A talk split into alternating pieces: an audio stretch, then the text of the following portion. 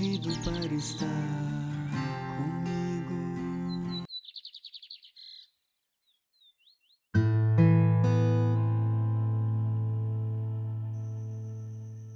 Bom dia, doce Espírito, que a paz de Jesus e o amor de Maria esteja com cada um de vocês neste dia. Hoje irei meditar sobre a Virgem Maria. Falar um pouco sobre a vida de Maria. Quem é Maria? Qual a importância de Maria na nossa vida? E também irei meditar sobre o Evangelho que está em Lucas, capítulo 1, versículo de 26 a 38. Escutemos com atenção neste momento.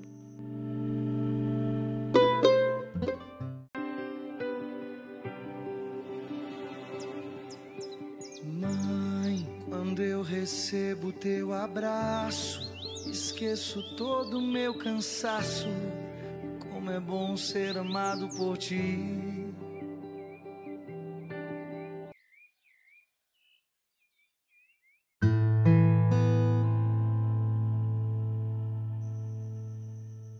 Evangelho de Jesus Cristo segundo Lucas. Glória a vós, Senhor. Anunciação do nascimento de Jesus. No sexto mês, o anjo Gabriel foi enviado por Deus a uma cidade da Galiléia, chamada Nazaré, a uma virgem despojada com um homem que se chamava José, da casa de Davi, e o nome da virgem era Maria. Encontrando o anjo, lhe disse: Ave Maria, cheia de graça, o Senhor é contigo. Perturbou-se ela com essas palavras e pôs-se a pensar no que significaria semelhante saudação. O anjo disse-lhe: disse Não tem mais, Maria, pois encontraste graça diante de Deus. Eis que conceberá e dará à luz um filho e lhe porás o nome de Jesus. Ele será grande e será chamado Filho do Altíssimo. E o Senhor Deus lhe dará o trono de seu pai Davi, e reinará eternamente na casa de Jacó, e o seu reino não terá fim. Maria perguntou ao anjo: Como se fará isso? Pois não conheço o homem. Respondeu-lhe o anjo: O Espírito Santo descerá sobre ti, e a força do Altíssimo te envolverá com a sua sombra. Por isso, o ente santo que nascerá de ti será chamado Filho de Deus. Também Isabel, tua parenta, até ela concederá um filho na sua velhice, e já está no sexto mês aquela que é tida por estéril, porque a Deus nenhuma coisa é impossível. Então disse Maria: Eis-me aqui a serva do Senhor, faças em mim segundo a tua palavra. E o anjo afastou-se dela. Palavra da salvação. Glória a vós, Senhor. Esse evangelho da anunciação, ele traz uma reflexão muito forte para cada um de nós. A importância de Maria na nossa vida. Essa Maria, a cheia de graça. Maria era uma moça muito humilde, simples, uma mulher, uma moça muito bonita que os homens admiravam muito ela pela sua beleza. E naquela época os pais ele arranjavam os casamentos para suas filhas. Eles arranjavam era homens mais velhos que fosse comprometido. E para Maria era tinha que ser um homem que fosse era de virtude, não era porque Maria era uma mulher de virtude, era uma mulher virgem. Ela foi comprometida a casamento muito cedo porque naquela época é, as moças, já a partir de 12 anos, ela já era comprometida a casamento. Os pais ali eles já começavam a procurar. Era homens, né? Rapazes para casar. Já comprometia. E quando chegavam a uma certa idade, aí ali já faziam o casamento. E foi isso que aconteceu com Maria. Maria ela já foi concebida na velhice pelos seus pais. Aí assim que ela nasceu, ela já foi comprometida, né? Já quando teve chegou a idade de 12 anos, ela já foi comprometida a casamento. A quem? Procurar um um que seja que tenha as virtudes. E foi isso que encontraram em José, né? Que na história de José diz, né, que quando os doutores da lei, né, procuravam o homem, né, era para ser despojado a Maria, eles colocaram, é, arranjaram vários e a cada um deram um ramo, né? E nesse ramo é, aquele que florescesse seria o que seria comprometido a, a Maria. E foi isso que aconteceu, né? Só o de José, o raminho de José que floresceu, que foi o lírio, né? E ela foi comprometida a casamento a ele. Aí tem então, né? Nesse comprometimento com é, que foi comprometida né, a casamento. Aí foi onde Maria ela apareceu grávida, né? Que ali foi o, como diz aqui no Evangelho, que o anjo apareceu para ela e disse que ela conceberia um filho. E ela aceitou, sem medo. Mas ela ficou preocupada porque ela não conhecia homem nenhum. Como era que ela ia dar um filho? E ali o o anjo, é, quando anunciou a ela, né, explicou para ela que ela concederia a um filho ao Salvador. Só que naquele momento ela não sabia o que ia acontecer, qual a trajetória que ela ia passar né, na vida dela. E foi aonde tudo começou. Né? Todas as batalhas na vida de Maria. Por isso que Maria hoje é muito venerada. E esse evangelho ele mostra, né? Todo o evangelho que fala de Maria, ele mostra tudo sobre as virtudes de Maria. E que é isso que o evangelho ele quer passar para cada um de nós, para que nós possamos cada vez mais venerar a Virgem Maria, rezar o terço. Porque Maria, quando ela foi concebida, é, quando o anjo né, anunciou ela se entregou, né? Que como ela diz aqui no Evangelho. Então disse Maria: Eis-me aqui a serva do Senhor, faças em mim segundo a tua palavra. Essa palavra é forte, muito forte.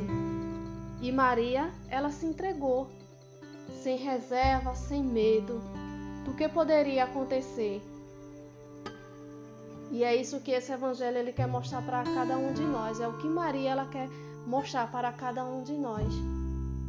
Para que nós, quando é, Jesus ele falar com cada um de nós, a gente não tem medo. A gente sempre perguntar a Jesus o que ele quer de nós. E não ter medo. Porque Deus ele ficou com Maria até o fim. Ele não abandonou. Ele, ela viu todo o sofrimento de Jesus, o que Jesus passou. Desde de infância já foi uma luta para Jesus. E Maria ali, ela não saía. E Maria ali, ela ficou até o fim. É triste para uma mãe ver seu filho apanhando, ver seu filho espancado. É triste para uma mãe ver seu filho. E Maria, ela sofreu muito. Ela sofreu calada, ela sofreu no silêncio. Maria, Maria não é qualquer uma, não. Maria é a mãe do Salvador. é nossa mãe, a que cuida de cada um de nós.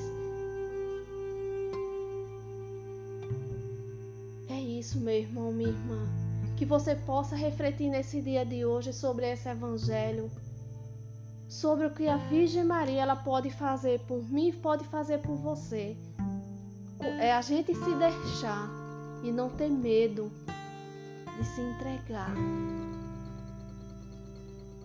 Nós temos que venerar a Virgem Maria, pedir a intercessão da Virgem Maria. Porque Maria ela vai e pede a seu filho. Quando a gente ama Maria, a gente ama Jesus. A gente não vai deixar de amar Jesus, não, porque quando a gente está amando a mãe dele, a gente ama ele também. Porque tem muita, muita gente que diz: não, mas se eu é, venerar Maria, se eu rezar com Maria, eu vou estar tá deixando Jesus de lado. Vai não. Porque quando você reza com Maria, você reza para Jesus. E é isso que ela pede, meu irmão, minha irmã. Quando você começa a rezar o texto, quando você reza aquelas continhas 10 Ave Maria, cada uma continha daquela é você colocando uma rosa nos pés de Maria.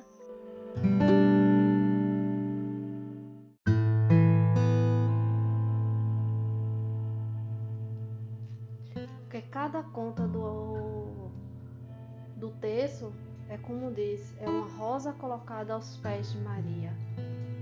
E é isso que devemos fazer cada vez mais, meu irmão, minha irmã. Rezar sempre o terço, o rosário, pedindo a intercessão de Maria pelas nossas dificuldades, pelos nossos problemas, pelo mundo, pelas essas guerras que estão tá acontecendo, por todas essas doenças que estão tá acontecendo. E quanto mais a gente rezar, o mundo vai melhorar. A nossa paz interior também melhora. E é isso que devemos fazer cada vez mais. Pedir essa intercessão, pedir essa graça a Maria, para que ela interceda junto a seu filho, para acalmar esses corações aflitos. É isso, meu irmão, minha irmã. Se deixe lançar, se deixe é, ser abraçado por Maria nesse dia. Deixe ela te abraçar. Se lance ao colo de Maria, sem medo, porque ela está aí, intercedendo por ti e pela tua família. Só você se deixar. Só você deixar ela cuidar de você e da sua família. É isso, meu irmão, minha irmã. Eu agradeço a cada um neste momento que escutaram essa reflexão do Santo Evangelho neste dia. Que todos fiquem na santa paz. Em nome do Pai, do Filho, do Espírito Santo. Amém. Volto nos tempos da infância, da pureza de criança, sempre cuidava de mim. mesmo quando estive longe esquecia de ti. Eu corria para o mundo e só pensava em fugir de ti, mãezinha, no colo de Maria.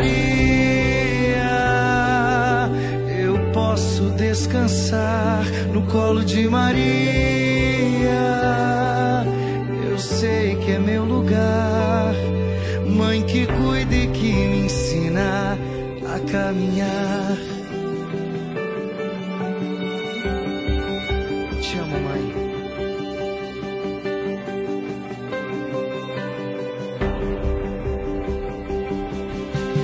Mãe, quando eu recebo teu abraço, esqueço todo meu cansaço é bom ser amado por ti. Volto nos tempos da infância, da pureza de criança, sempre cuidavas de mim.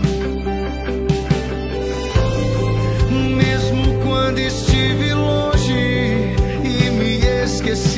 de ti. Eu corria para